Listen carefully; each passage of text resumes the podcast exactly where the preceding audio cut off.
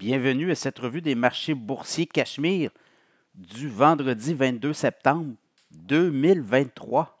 Semaine très pénible euh, pour les euh, investisseurs. Quand même des messages assez directs, le frontal, euh, de la part des banques centrales, surtout de la Fed, la Banque centrale des États-Unis, la plus importante banque centrale au monde, qui nous a rappelé que qui va gagner, Wall Street ou la, Fed? Et habituellement, la Fed est toujours euh, gagnante. Alors, euh, ça l'a babouné du côté de Wall Street cette semaine. Le TSX a terminé. En fait, toutes les bourses sont négatives là, en termes de semaine.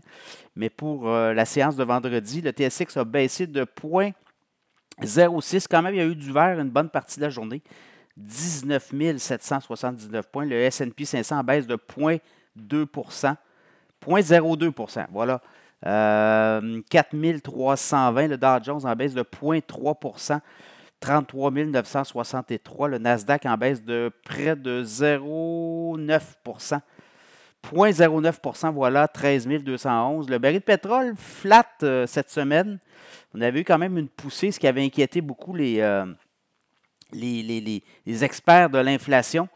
Donc, 90 et 3 cents le baril WTI référence en hausse de 40 cents hier. Le Bitcoin en baisse de 90 26 545 et l'once d'or 1945 et 60 US, hausse de 6 ben, Les nouvelles de la semaine, il y en a eu plusieurs. C'est la Fed qui, euh, quand même, les yeux très, très durs. Là. Hawkish, on va devenir, on va rester très, très conservateurs, on dit que les taux d'intérêt pourraient rester très élevés pour l'année 2024.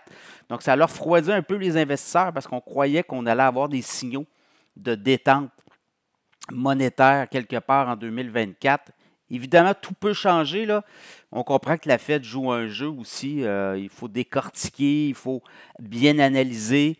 Euh, et est-ce que le travail est terminé? Plusieurs banques centrales ont pris une pause. Le Canada l'a fait la semaine dernière.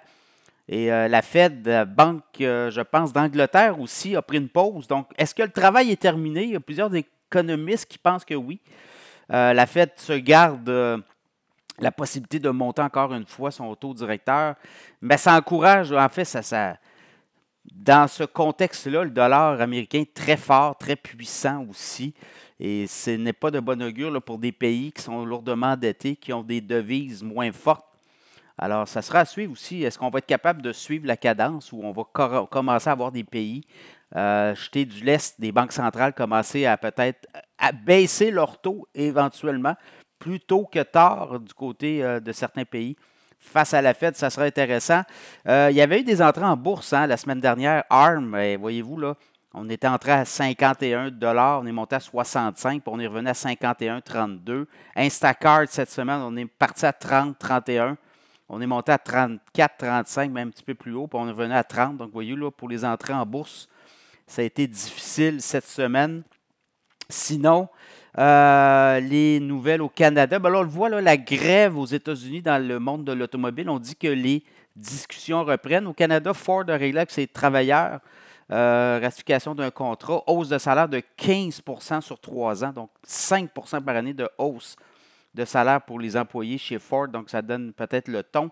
Il y a des, euh, il y a des négociations aux États-Unis. Comment tout ça va atterrir? Ben, c'est, euh, je pense qu'on pourrait peut-être avoir des.